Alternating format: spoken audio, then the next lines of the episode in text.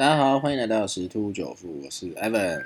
啊。这个台股从低点反弹到现在，一下涨一下跌，一下盘整啊，其实这也蛮正常啊，因为基本上现在是散户跟这个主力啊正在做一个拉锯啊，因为这个证券划拨余额又创下新高，散户啊进场人数越来越多哈啊，虽然这个融资经过这一波的这个下跌有做一些啊这个清洗减码的动作。啊，但是现在看起来筹码还是会有点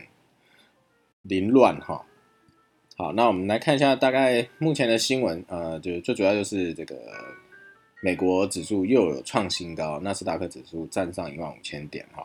好，然后再就是晶圆的部分啊，不管是半导体啊这一块啊，台积电啊、世界先进啊等等都要在涨价啊，然后或者是车用的缺料。啊，基本上都围绕在这个部分，哦，所以看得出来，近期抗呃抗跌跟这个领涨反弹的，基本上都是这些，像这个啊汉磊啊，这个鹏程啊、新唐啊啊这些合金等等啊，就是第三类半导体或是 NCU 等等这些议题的啊的部分，大概是目前受到这个主力去追捧的部分。那当然航运类股也是不错了。啊，这这几天是也是表现相对强势啊，不过昨天就进入盘整阶段啊，因为这个前天的一个大涨，然后让这个主力有点出货啊，出货，然后散户去接啊，所以这个啊，昨天是一个震荡的一个走势。那当然，今天又有一个新闻，这个中行啊，中行是啊，六月份的时候成绩亮眼，出了这个报价。好，上涨或本本业获利增加以外，另外也是投资航运，好，所以有有不错的一个 EPS。但是七月份算这个营收成长啊，但是亏损最主要原因是一个未实现的金融啊呃损失啊，好，就是因为航运股七月表现是比较差的，好，所以有认列这个啊金融减损损失的，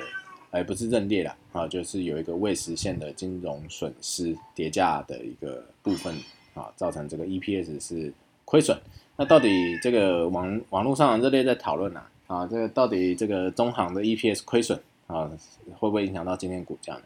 呃，但这个两面呐，有些是基本面派的人就可能认为说是，呃，可能会稍微影响股价，不会那么强势啊。那但是资金派的呢啊，主力站在哪啊，价格就会在哪哈，因为价格是钱堆出来的啊，所以我艾文做一个比较客观的评断呐啊。呃，这个基本面的部分，航运在报价上啊，依然是在高点啊。只要是它的供应力啊，能够跟上的话，营收基本上是会撑在那边。那当然，这个呃，投资的这个未实现损失啊，哦，当它涨上去，总是会回来的啊。所以可能会遭遇乱流波动一下，但是这个如果主力的决心明确啊，啊，可能今天又有机会。啊，在攻下涨停或半根涨停以上啊，当然昨天是有一开始是锁住，锁住以后又打开，打开以后又又最后还是锁住哦，啊，所以代表这个主力的这个意图是很明确，但是还要小心哦，因为它已经至少吃了两到三根涨停哦，好，这样低点上来也有大概二十块的一个价差，要小心这个趁这个消息面啊到货啊到货，可能先拉抬再到货也有可能哦，不一定，所以这个操作它还是要注意一下啊。那这大概是这样子，最近的一些个股跟大盘的一个走势。那现在大家都在等待这个礼拜这个 FED 的这个年度聚会的一些方向哈，等待他们讲话，大概是在台北的八月二七号才会有一个明确的一个结果。啊，所以说呃，目前大概是不会有太大的一个行情啦。啊，那。加密货币也是啊，这个达到啊五万的这个高点啊五万出头这个高点以后，就遇到一个重压力区哈啊，现在是做一个啊拉回回撤支撑的一个部分啊，那基本上呃长期中长期来看啊，年底要过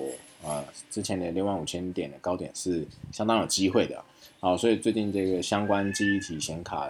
的这个资讯啊也是红彤彤。